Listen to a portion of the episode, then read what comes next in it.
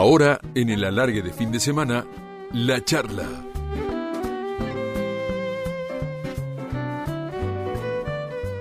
Y en la madrugada de Radio La Red nos vamos a dar el gusto de escuchar, de hablar con un tipo que tiene una particularidad. Todo lo que hace lo hace bien. Vamos a charlar con Antonio Virabén, que viene con mucha actividad. Tuve el placer de verlo el otro día en el teatro, la primera vez que él hace una obra de texto en Ni te cuento cuánto, eh, escrita y dirigida por Carolina Barbosa, junto a Victoria Raposo. Está muy bien Antonio, absolutamente recomendable. Esto va los jueves a las 21 en el Camarín de las Musas.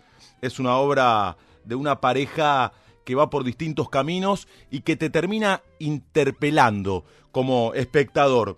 Además sigue presentando Oficio Juglar, que es un álbum delicioso, besísimo, donde Antonio le pone música a poemas de extraordinarios poetas, algunos injustamente olvidados o relegados en el tiempo, y sigue, como hace cuatro años ya, con su programa en Nacional Rock, en la 93.7, Un Hombre Nuevo. Vamos a disponernos a hablar con Antonio, un tipo que hace de la música y la palabra su base. Antonio, querido, qué gusto saludarte, ¿cómo va? ¿Cómo andás? Eh, primero, bueno, gracias por la introducción. Eh, siempre no, puedo evitar, ¿viste? Hay personas que tal vez son más sabias que yo y lo dejan pasar. Pero el hecho de que vos digas que hago todo bien es muy muy relativo, te lo agradezco, pero muy muy ambiguo. Pero bueno, agradezco la gentileza. Y subjetivo, si se quiere, pero sí, verdad. Si, si al menos me remito por los dos últimos acercamientos que tuve a tu arte, a lo que haces, tanto sea en tu último disco como en lo que estás haciendo en el Camarín de las Musas. Debo recomendarlo absolutamente y quedé muy encantado y la gente que fue al teatro también porque uno lo ve en el rostro de cada uno. Eh, quedé fascinado y hoy, viste que habitualmente uno habla de libros de cabecera. Mi disco de cabecera es Oficio Juglar, porque, porque, aparte rescatás a, a tantos y tan extraordinarios poetas, Alejandra Pizarnik, eh, Roberto Juarros, que por ahí han quedado en el camino y es tan injusto eso. Bueno, eh, le, cuento un poco al público de, qué se trata. Oficio Jugular es un disco libro que hice el año pasado, donde mm, tomé ocho poetas y una poesía de cada uno de ellos, como vos nombraste algunos recién, también está Fowl, también está Belardo Castillo, entre otros. Y con esa, con esa base poética convertí esas poesías en ocho canciones. Y hemos tocado bastante, aún lo sigo haciendo por la provincia de Buenos Aires, sobre todo, este, este proyecto. Bueno, y, también es verdad que ando ahora con, con esta obra, ni te cuento cuánto, que va a estar en el Camarín de las Musas, que es un teatro muy lindo acá de Buenos Aires, hasta fin de julio. Nos queda este mes, junio y julio. No quedan tantas funciones y después vamos a empezar a ir a otros lugares y muy contento con la obra, con la experiencia teatral, con, el aprendizaje que ha sido para mí eh, trabajar en, en, este, en esta disciplina, que por un lado es una disciplina para mí muy conocida, porque es la actuación que hago hace tanto tiempo, pero el teatro es un, es un lugar donde no, no me resulta tan familiar y, y es esa posibilidad de aprender o, de perfeccionarme en algo que no es exactamente lo que lo que más trabajo es una, una posibilidad que, valoro mucho. Te propongo algo, estamos hablando en Radio La Red en el alargue de fin de semana con Antonio Viravend. Retrotraernos imaginariamente a, esos primeros pasos que te fueron llevando por un determinado lugar, tal vez en ese momento uno no se da cuenta cuando es chico, esas primeras experiencias, esos primeros libros, películas, música, nos retrotraemos imaginariamente, ¿te parece Antonio? Bueno. Dale.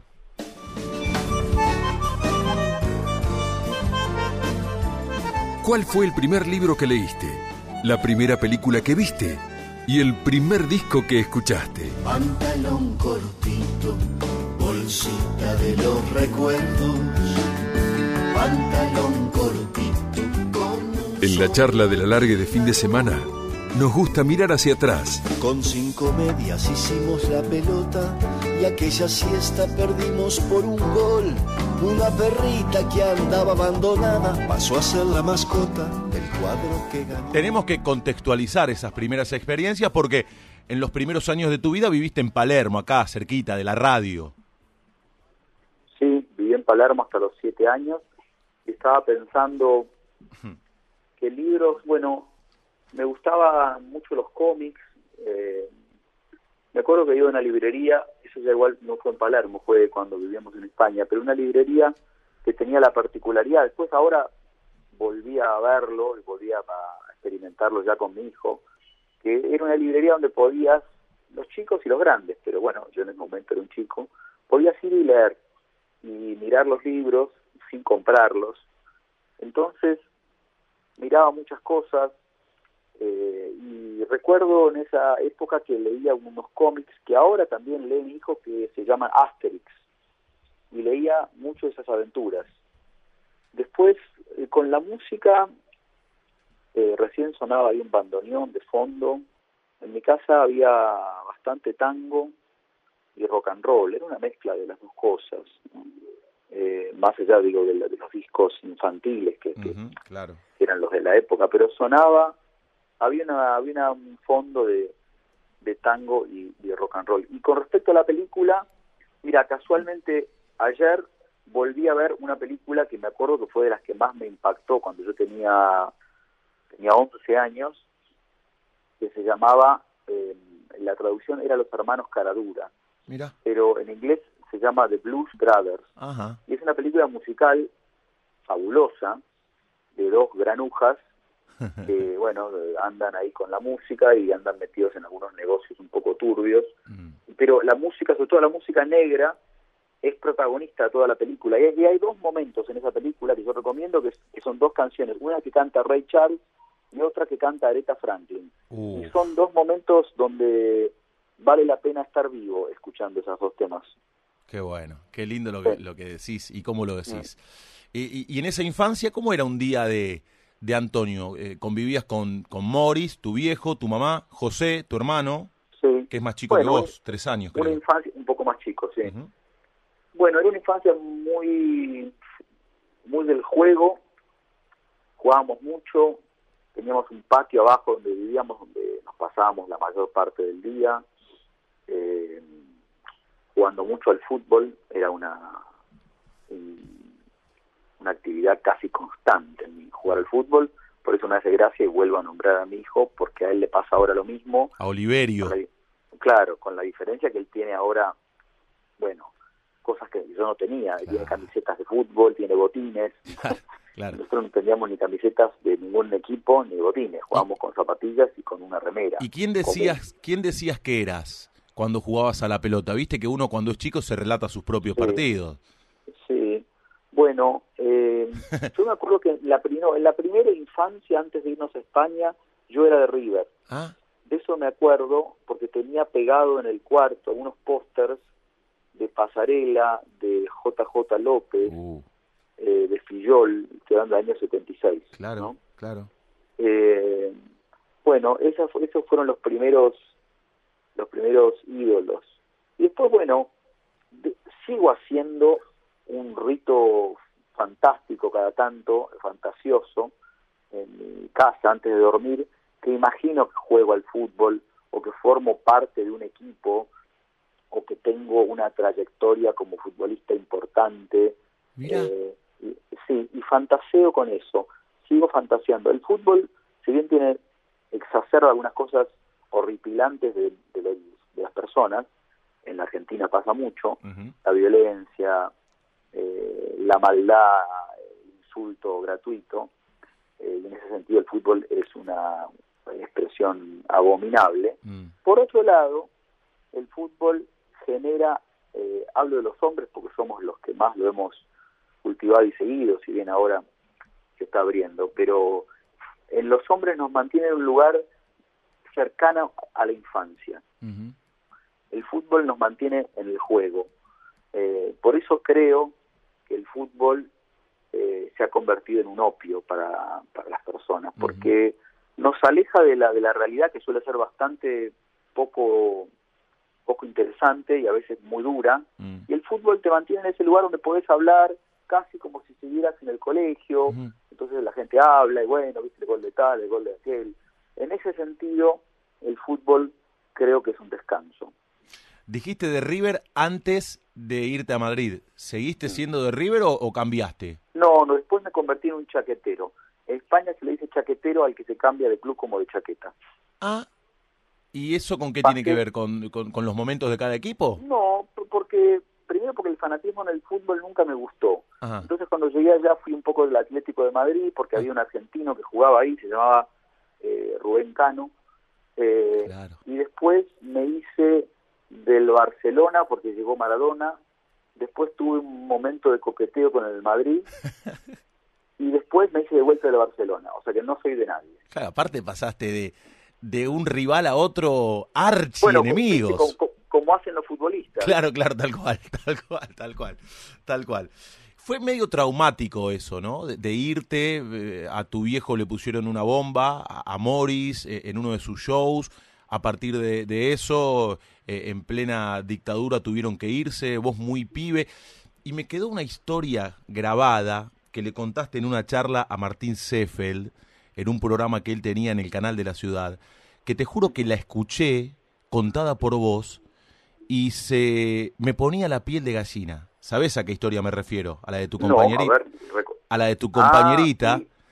sí, sí, me acuerdo perfecto. Era en el jardín de infancia Mitre, que todavía sigue, es un jardín de infantes muy lindo, que está en Figueroa Corta y, y Dorrego. Tiene un, tiene un gran patio que está igual que como estaba hace 40 años. Eh, y yo hice ahí jardín y hice primero, tenía hasta segundo grado en esa época. Hice primero, le estoy hablando del año 76. Ujú. Y cuando estaba en segundo año, que fue en, en ese año, 76, ahí eh, nosotros nos vamos. Cuando estaba terminando el año, porque era noviembre, o sea, estaba ya por terminar segundo. Y entonces, me acuerdo muy bien la situación, yo tenía, bueno, siete años, pasaron 43.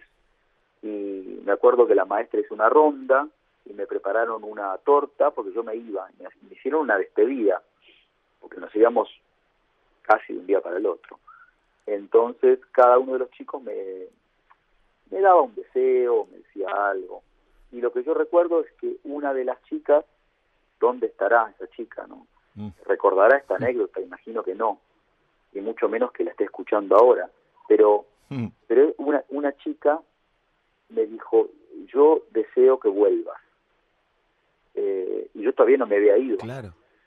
Entonces, con esa crueldad tan clásica de los niños, los demás se rieron, porque ella exponía un, un gusto por mí, o, o un deseo, o, o un comentario desde el corazón. Entonces los demás se rieron. Y a mí me quedó, decir, la memoria es muy curiosa, ¿no?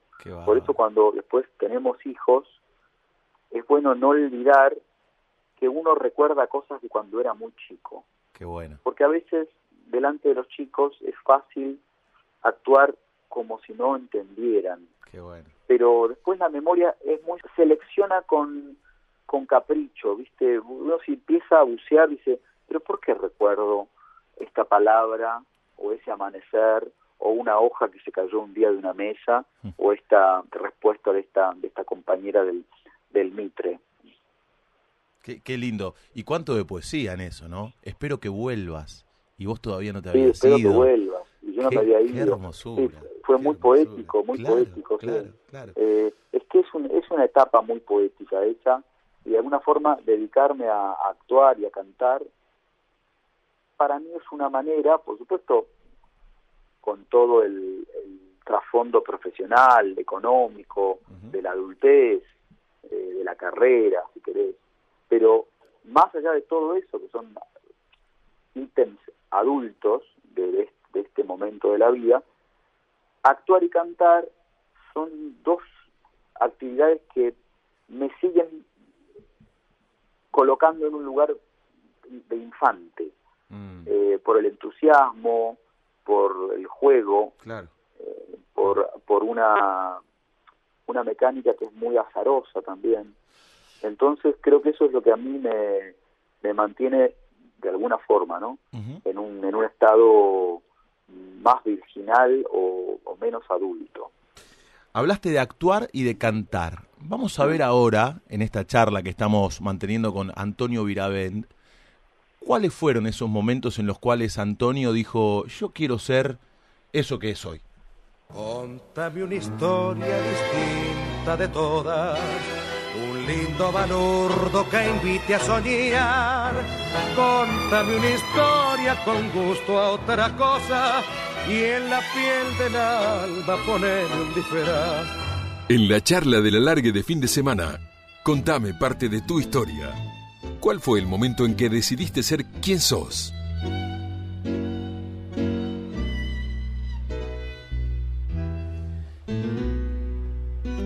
Y esto, Antonio, lo tenemos que dividir en dos. Por un lado la música, por el otro la actuación. Me imagino que en la música ha tenido que ver mucho, ha tenido que ver mucho tu viejo. Sí, sin duda. Eh, Yo es muy difícil decir esto. Siempre que siempre que hablo de esto aclaro que es ciencia ficción, porque no no, no no y no se puede responder. Pero yo creo que no me hubiera dedicado a la música si mi papá hubiera hecho otra cosa. Mira. No, no, no, sé, tal vez hubiera, hubiera actuado y no hubiera hecho música o, o no lo sé. Pero la decisión de hacer música está tan ligada a mi existencia que me cuesta definir cuándo. Ah, por sí ahí se dio, se dio de manera natural. Tal vez no hubo un momento, Sí. un quiebre. No, es que es verdad, no hubo un momento. Claro. Eh, hubo una, una acumulación de experiencias que tenían que ver con tener la música cerca, eh, momentos donde me alejé a propósito, momentos donde, donde necesité estar de vuelta cerca, ya estando allá en España cuando tenía 14, 15, incluso un poco más chico, estudiaba algunos instrumentos, traté de armar una banda, escribí algunas cosas, pero mi, mi inmersión en, en la música tiene que ver con el mundo argentino. A, a partir de, de mi vuelta, que tengo 18 años, y ahí empiezo a escribir, a, a componer, a cantar y, a, y a- empezar a buscar cuál era mi voz, Mm, en el sentido más concreto de cómo cantar claro. y también qué cantar. Eh, siempre en un lugar solista, eh, aunque con algunas algunas pruebas también grupales. Y bueno, ahí, ahí empecé a, a encontrar un, un lugar que siempre siempre estoy buscando ese lugar, no no tengo tan claro. De hecho, ahora, mira, justo, y es la primera nota donde lo, lo comento así concretamente, tengo un proyecto que, que armé hace muy poquito, venimos trabajando hace mucho, pero vamos a tocar en julio ahora por primera vez en Niceto, bueno. se llama Flores en Versalles, y es un, gru- es un grupo, Ajá. lo armé con Marcelo Filippo, que es otro músico, y ahí, digo, a la vejez de Iruela, a los 50 años, armo una banda.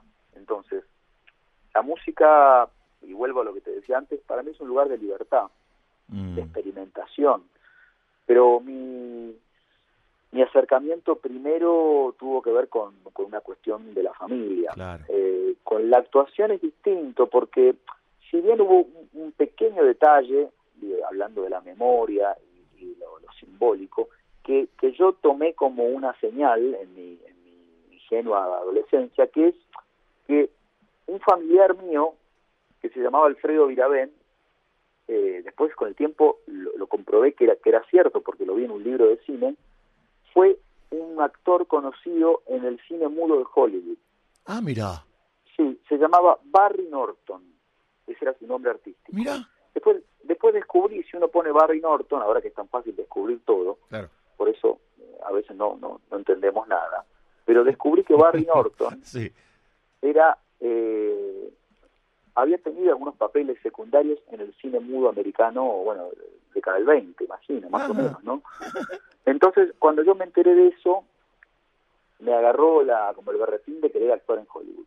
Yo tenía, ponerle 12, 13, 14 años. Qué Después me di cuenta que, que no, no, que la cosa no iba por ahí. Bueno, mal no te fue igual. No, bueno, y tampoco- después tampoco tuve ese berretín, porque bueno, me di cuenta que, que no, no, no era no era algo para mí. Mm. Y, y bueno, después empecé a, a coquetear con la idea y bueno, hice algunas cosas muy amateurs allá en España y de vuelta, cuando volví acá, tiene que ver con una edad también y con un momento de la vida, empecé a, a, dedicarme más hasta que, bueno, empecé a armar una, una actividad paralela a la música, para mí tan, tan eh, generosa y tan genuina como la música, que es actuar. Estamos hablando con Antonio Virabén y en este momento, en la charla de El Alargue de fin de semana en Radio La Red, las palabras se transforman en una canción y habitualmente la canción la elige el entrevistado. Ahora en la charla, el tema del día.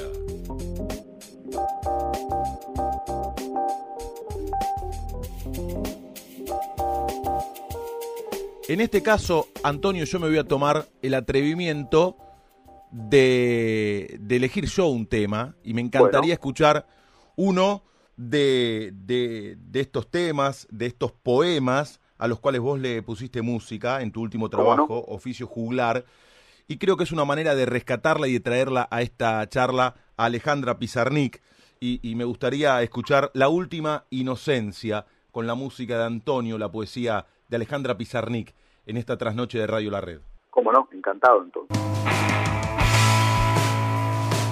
Partir en cuerpo y alma. Partir. Partir en cuerpo y alma. Deshacerse de las miradas opresoras que duermen en la garganta.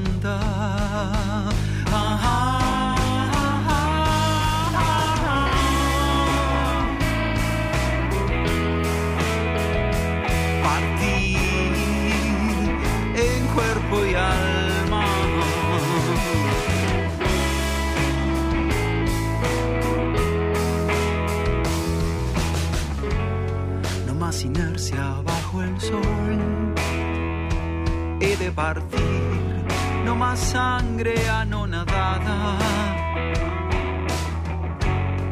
No más fila para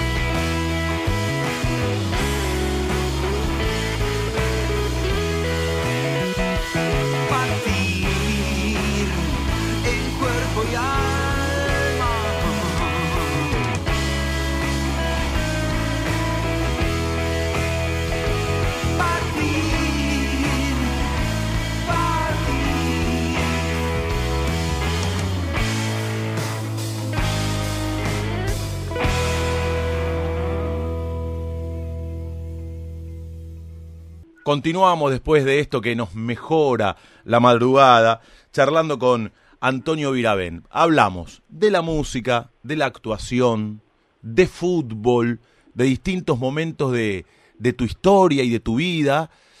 Vamos a hablar, porque todo eso creo que se confluye eh, eh, eh, en algo, confluye en la pasión. Vamos a hablar de eso.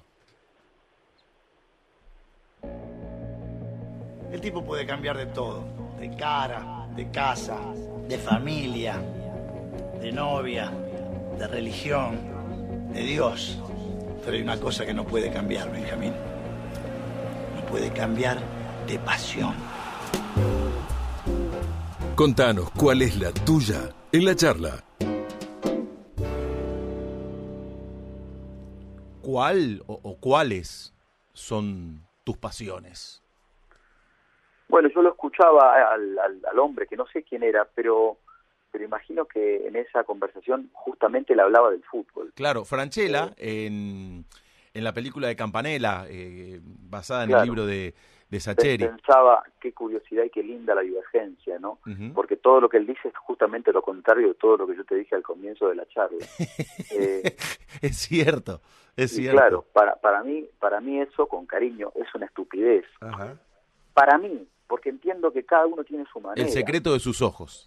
Esa Sí, es la pero película. Yo, yo, yo no creo que sea así. Porque pero bueno cuando, pero lo valoro cuando lo veo en otro que dice bueno es el club de toda mi vida porque yo esas actitudes ahora te respondo ¿eh? Sí, sí, Las- sí, está bueno lo que decís. siento muy cercana al fanatismo religioso Ah, o al fanatismo de cualquier cosa claro.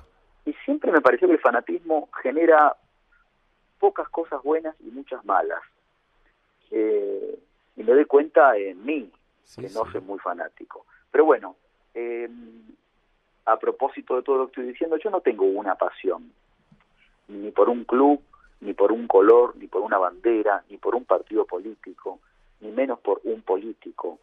Entonces, mm, creo que la, no la sabiduría, porque eso es una es un estado muy esquivo para nosotros, para las personas, pero por lo menos vivir con un poco más de, de atención, de más despierto, es no tener una pasión, es entender que eso va cambiando Mm. y que va cambiando y que el amor un día después desaparece y que las cosas no permanecen inalterables Mm. y que incluso un tipo, el de Franchella, por ejemplo, el personaje, puede cambiar de club y eso no lo convierte en un miserable. De hecho, de hecho, vos lo sabes muy bien, porque has cambiado. Bueno, pero yo no soy un ejemplo del que aboga por esa teoría. Ajá. Pero el que aboga por esa teoría y es toda la vida de un club y en un momento siente, como lo dice eh, Sacheri en un cuento que le apo, eh, es de un club, pero de repente es un cuento hermoso. No recuerdo el nombre, pero el, el que lo conozca lo sabe que estoy hablando y el que no puede buscar a Sacheri. Eh, es un tipo que es fanático de un, de un club del- del Gran Buenos Aires, entonces te cuenta cómo iba a ver el club de chiquito y cómo, cómo se emocionaba y yo, y te va contando la historia, mira qué casualidad, tiene que ver con, con eh, El secreto de sus ojos, eh, que también, si no me equivoco, tiene que ver con Sacheri. ¿no? Claro, claro. Bueno, mira, Que, que, Eh, que- que está basada la película en el libro eh, Bueno. La pregunta de sus ojos, de Sacheri, claro. Bueno, perfecto. Entonces, en otro cuento Sacheri cuenta todo lo contrario. Y cuenta que un tipo, que toda la vida fue un club, a raíz de que se enamoró de una mujer, cambió de club. Mira. Entonces, una pasión tapa a la otra. Eh, Eh, entonces me parece que decir, yo soy de Boca, bueno, está bien, lo respeto, pero me parece que sos más que de Boca. claro, no sos eso nada más. No sos de Boca. Claro. Es como cuando te dicen, vos sos de Movistar. Digo, no, por suerte no soy de Movistar. Por favor, me pego un tiro en las bolas. Perdón, la, perdón, perdón lo criollo. Antes de ser de Movistar. Me corto las bolas. Ahí, ahí se me fue, viste, la diplomacia del lenguaje. Me corto las bolas. Claro, claro. No, no somos de Movistar o de Claro, lo que sea. Muchachos, somos personas que usamos los teléfonos, que Tal no cual. nos usen los teléfonos a nosotros. Tal cual. Ahí me paré, mira. Tal Me, cual. me, me altero. No, no, Eh, tranquilo, tranquilo. Pero, pero bueno, es que me altero con la pasión. Mm. Entonces me parece que la pasión es no entregarse a una sola cosa. Cuando comenzábamos esta charla con Antonio Viravent, yo decía que la música y la palabra siempre fueron tu base. En este caso, hablando de la palabra, es para pensar un poquito, Mm. eh, escuchar lo que se viene. A ver, ¿Qué palabra elegís? ¿Cuál te identifica y por qué? Una palabra no dice nada y al mismo tiempo lo esconde todo.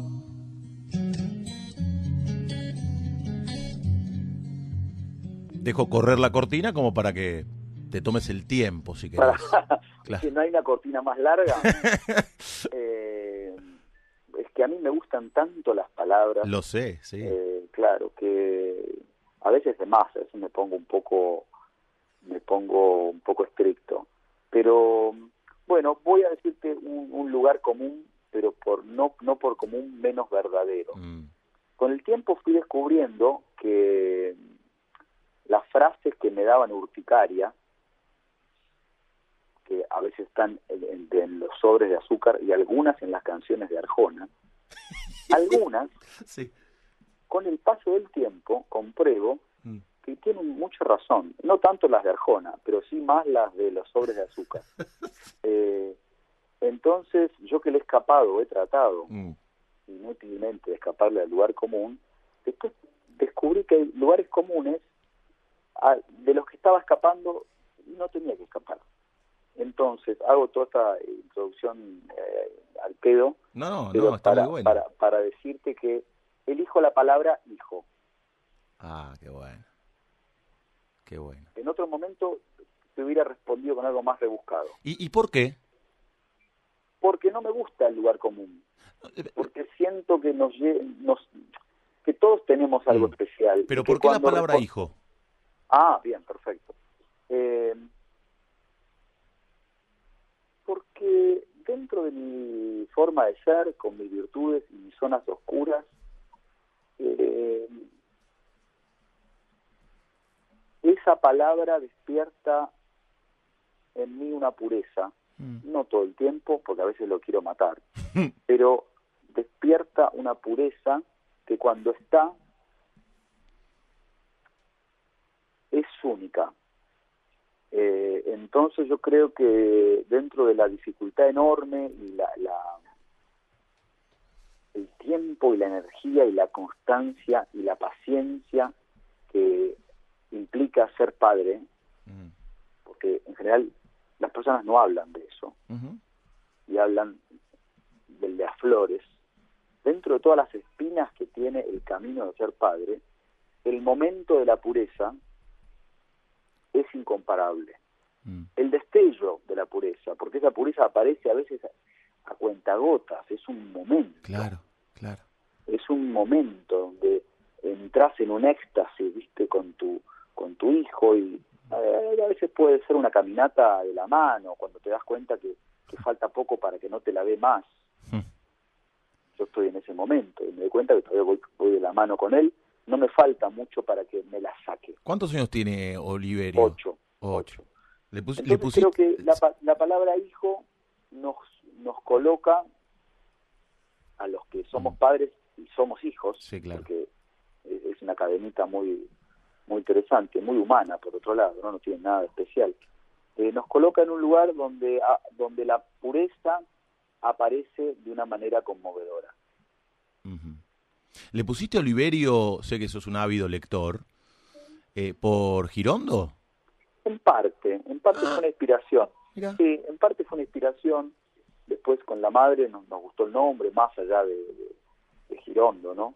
Eh, pero viste que cuando pasa el tiempo, eh, o al menos yo siento eso, el nombre que le pusiste a tu hijo ya no podría ser otro, Mm, ya no podría llamarse de otra manera. Claro.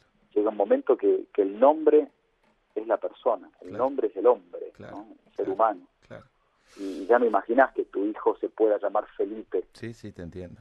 Te entiendo. Entonces eso eso se va consolidando y por otro lado es una, una situación totalmente azarosa.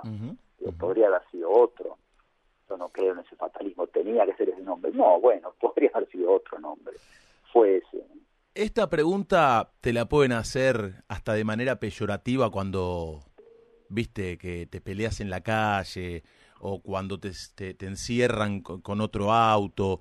Nosotros te la vamos a preguntar desde otro lugar y tal vez, como en la anterior, tengas que pensar un, un poquito a la hora A de responderla. Si la propuesta te alarma, seguí con este presente o si querés, simplemente atrévete un paso al frente y dale, empezar. ¿Y vos? ¿A quién le ganaste? Sirve como disparador, Mm. puede ir para distintos lugares. Eh, no es literal la pregunta. No, claro. pero te puede llevar a distintos momentos de tu historia, de tu carrera, de tu vida, en definitiva? Bueno, eh, me parece que no hay, no hay triunfos totales. Eh, es, es diario, este, si lo queremos tomar como una, una pelea donde podés ganar y perder. Y que no es tan, tan grave la derrota ni tan magnífico el triunfo. Y que a mí me pasa mucho que entro en estados de éxtasis o de un gran entusiasmo por algo que me salió, o por un plan, o por una idea, o por, bueno, lo que fuera.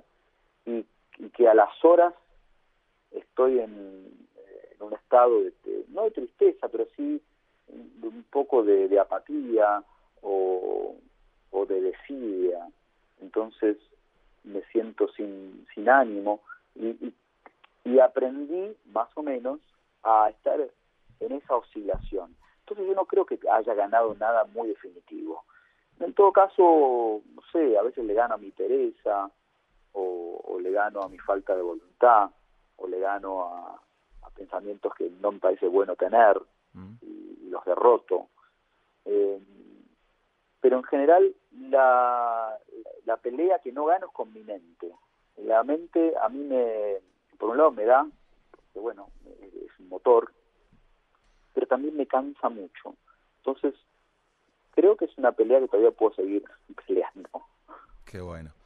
Antonio, te agradecemos por esta charla, por mejorarnos la madrugada con tu charla y por mejorarnos tu vida con tu arte, con la música y con la actuación. A propósito, eh, vuelvo a, a, recomendar efusivamente que vayan a verlo a Antonio Virabén junto a Victoria Raposo en Ni te cuento cuánto, escrita y dirigida por Carolina Barbosa. Están los jueves a las 9 de la noche en el Camarín de las Musas en Mario Bravo 960. Eh, gracias por, por, la buena predisposición y por compartirnos parte de tu historia. A vos por la, por la conversación, porque además, sinceramente, cuando me llevan al, al pasado, eh, a veces eh, es difícil salir del, justamente, mira, lo que hablábamos, del lugar común, porque termino recordando siempre lo mismo. Mm. Eh, y también me pasa que tengo como un, un, pequeño chip inevitable que es que vas repitiendo las cosas. Y hoy por momentos en nuestra conversación pude eh, salirme de ese, de ese caminito que yo mismo me armé o que me fui armando después de 30 años de, de, de dar notas y de hablar de mí mismo. Qué bueno. Eh, y, y, siempre se, se agradece, valoro. Es una radio además que que para mí significa, ahora ya no, no, la escucho más, porque ya no escucho a M, pero durante mucho tiempo yo escuché mucha M. Eh, y escuchaba Continental y escuchaba esta radio.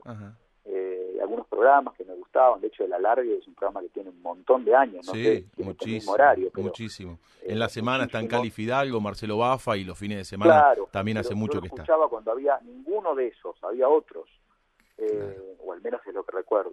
Claro, pero bueno, la red es, es, una radio que la, la asocio también a Bilardo. Claro. Y, bueno, a, a, pesar de todo lo que te dije en contra del fútbol, eh, el fútbol ha sido, tal vez por eso me, me pongo muy vehemente, porque no me da igual. Mm. El fútbol ha sido desde muy chiquito, igual que le pasa a mi hijo, una actividad que me llevaba horas y, y, y que sabía, desde el lugar de infante, mucho de fútbol. Eh, y entonces, eh, bueno, la red es un, una radio digo, con, con, ese caudal deportivo. Así que bueno, un placerazo, gracias, gracias por la recomendación de, de la obra y bueno, hasta, hasta la próxima. Y la gente te puede escuchar en Nacional Rock 93.7 los sí. miércoles, ¿no? Con un hombre nuevo. Exacto, sigo haciendo, mira, ya hace el cuarto año, a veces digo, mira el tiempo que pasó, oh, pero empecé en el 2016 a hacer este programa, que fue Bobby Flores, que es el director de la radio, el que me convocó para hacerlo, uh -huh. y ya hace el cuarto año, vamos todos los miércoles a las 8 de la noche, de 8 a 10, en, en Nacional, Nacional Rock, exactamente. Gracias, Antonio. Un gran abrazo y que sigan los éxitos. Y antes de que te presentes en Niceto con Flores de Versalles, si querés volvemos a hablar para meternos de lleno en lo que va a ser ese show, ¿te parece? Encantado, encantado. Te tomo la palabra y cuando quieras charlamos un poco y escuchamos un par de esas canciones nuevas. Abrazo grande. Chao, hasta siempre. Antonio Virabén, mejorándonos la madrugada. Antonio Virabén, lo vamos a escuchar ahora en Oficio Juglar, su último trabajo, su último álbum, en la balada del río Salado, de ese gran poeta que fue Víctor Barbieri, la música de Antonio. Era la infancia en juncos y rocíos cuando lo vi pasar arrodillado. Mojaba soles y castillos fríos en retazos de tiempo lloviznado. Ay, ya sé que mi jugó enamorado. Fue tiempo mejor, tiempo de ríos, tiempo de ríos.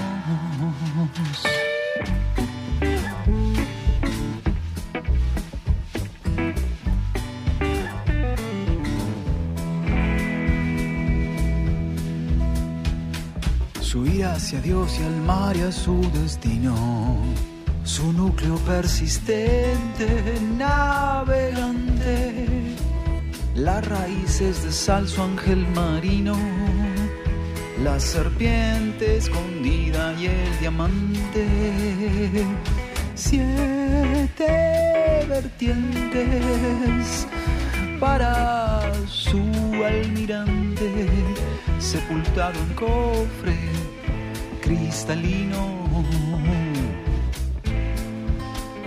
Tiempo de ríos, oh, tiempo de ríos, oh, tiempo de ríos. Que interrogar de noches y de días, de hechizadas lunas y sembrados, de que multiplicadas fechas frías muertes y cumpleaños olvidados. Qué sabores, en fin, desazonados en amapolas y melancolías. Tiempo de ríos, oh, tiempo de ríos. Oh, tiempo de ríos.